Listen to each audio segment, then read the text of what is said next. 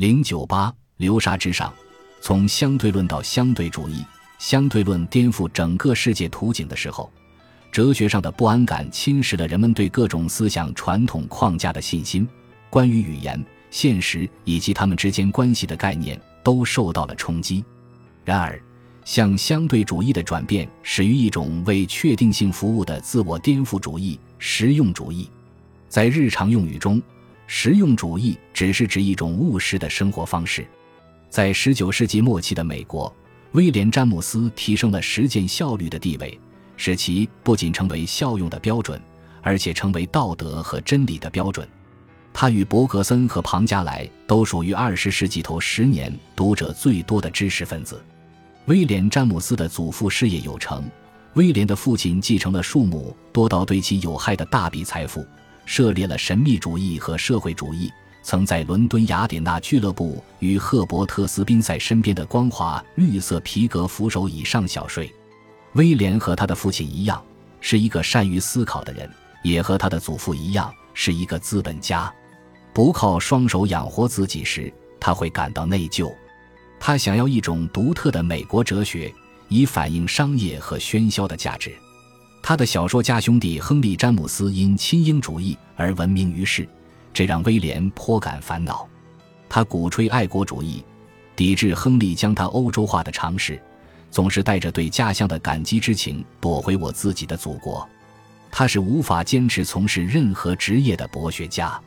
他有资格成为一名医生，但他不愿行医。自己身体状况欠佳，却觉得药品都是骗人的。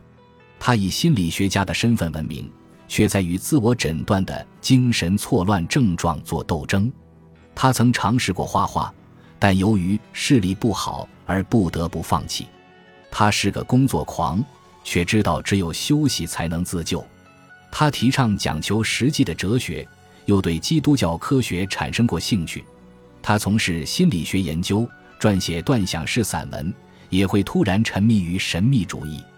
他赞美理性，称颂感性，但更偏爱事实。在对崇高和不可言喻的美好心灰意冷后，他转向了葛雷应先生的肮脏世界。只有事实，仅此而已。实用主义包含了他的许多偏见，其内容包括美国主义、实际性模糊的宗教信仰和对事实的尊重，基本与他对世界的看法是一致的。在他1907年的畅销书中。他发展并推广了查尔斯·桑德斯·皮尔斯于19世纪70年代首次提出的旧的思维方式：哲学应该是有用的。詹姆斯说：“实际上，有用能让真理真实，让正义正确。实用主义者会追求具体和充分，追求事实、行动和权利。”伯格森称赞他发现了未来的哲学。詹姆斯从不想成为激进分子。他一直在寻找相信上帝的理由，认为如果从最广泛的意义上说，上帝的假设能令人满意的发挥作用，那么上帝为真。但对一个人或一个群体有效的东西，对其他人可能毫无用处。通过将真理简化为符合特定目的的行为，詹姆斯放弃了之前所有知识的公认基础，认为真理与现实相符的假设。他在一开始为基督教辩护。最后，他通过把真理相对化来颠覆基督教。语言学也采取了类似的方法，从坚实的基础转向知识流沙。起初，语言学几乎是秘密的，没有进行宣传，甚至没有著作。对于我们当中想说出真理的人而言，语言是我们指称现实的尝试。然而，二十世纪语言学的发展似乎表明，至少在一段时间内，这种尝试是注定要失败的。一九零七年一月，也就是詹姆斯发表实用主义的那一年，费迪南德·索绪尔在始于日内瓦的演讲中，把语言学推往了新的方向。他介绍了社会性语言和主观语言之间的区别。他的性格影响了他交流的方式。他上课时像亚里士多德一样，似乎平平淡淡，却又带着一种自然的魅力。学生整理的笔记是其思想唯一存留下来的记录，这为专家们留下了讨论其准确性的空间。一般听众所理解的他，认为语言的效用源于文本或发言中每个词与所有其他词的关系。特定词语没有任何意义，除非相互结合。赋予语言意义的是它们之间关系的结构，它超越一切特定的文本，延伸到语言的其他部分。因此，语言表达的意义超出了作者的控制范围，它永远不完整，因为语言总是在变化，词语之间的关系总是在重新形成。意义是由文化建构的，而不是根植于现实。读者拥有自主性，当他们在书页和记忆之间处理文本时，会重塑和扭曲文本。索绪尔的思想经过很长一段时间才走出课堂，刊印成书并成为教学方法，但后来逐渐成为正统的语言学思想。大多数读者读到的他的作品都经过了一系列编辑重组，相当于进行了一场学术上的传话游戏。正如我们将在下一章中看到的。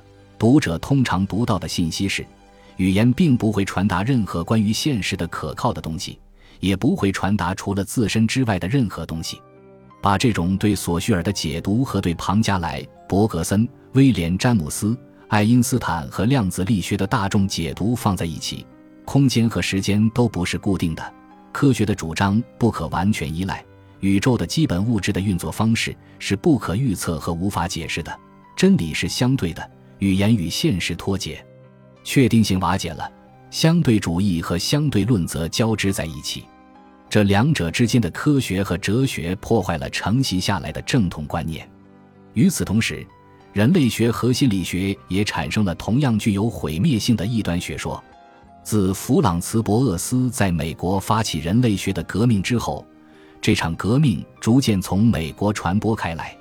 这位在西方自由主义传统中被低估的英雄是德裔犹太人，他成了美国人类学的元老和领袖。他推翻了一种假设，这个假设让科学家投入了信仰，让帝国投入了努力，让金融家投入了资金。某些民族和某些社会在进化中地位更优越。和达尔文一样，他的研究对象也是在西方被视为原始的族群，但不同的是。南美火地岛人让达尔文不齿，而因纽特人却激发了博厄斯的灵感。十九世纪八十年代，他和因纽特人一起在巴芬岛上工作，他开始欣赏他们的实践智慧和富有创意的想象力。他把自己的洞察变成实地考察工作者的守则，也是很好的生活准则。同理心是理解的核心。为了看到不同文化引人注意的独特之处。人类学家必须努力以他所融入的族群的观念去思考，于是每一种决定论都变得不再吸引人，所有冒险的泛化推论也变得不再令人信服，因为似乎没有单一的原因足以解释所观察到的多样性。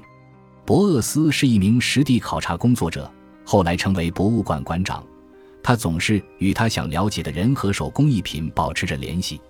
他派学生从纽约的课堂出发。坐上通往西方的火车，一路研究美洲原住民的生活。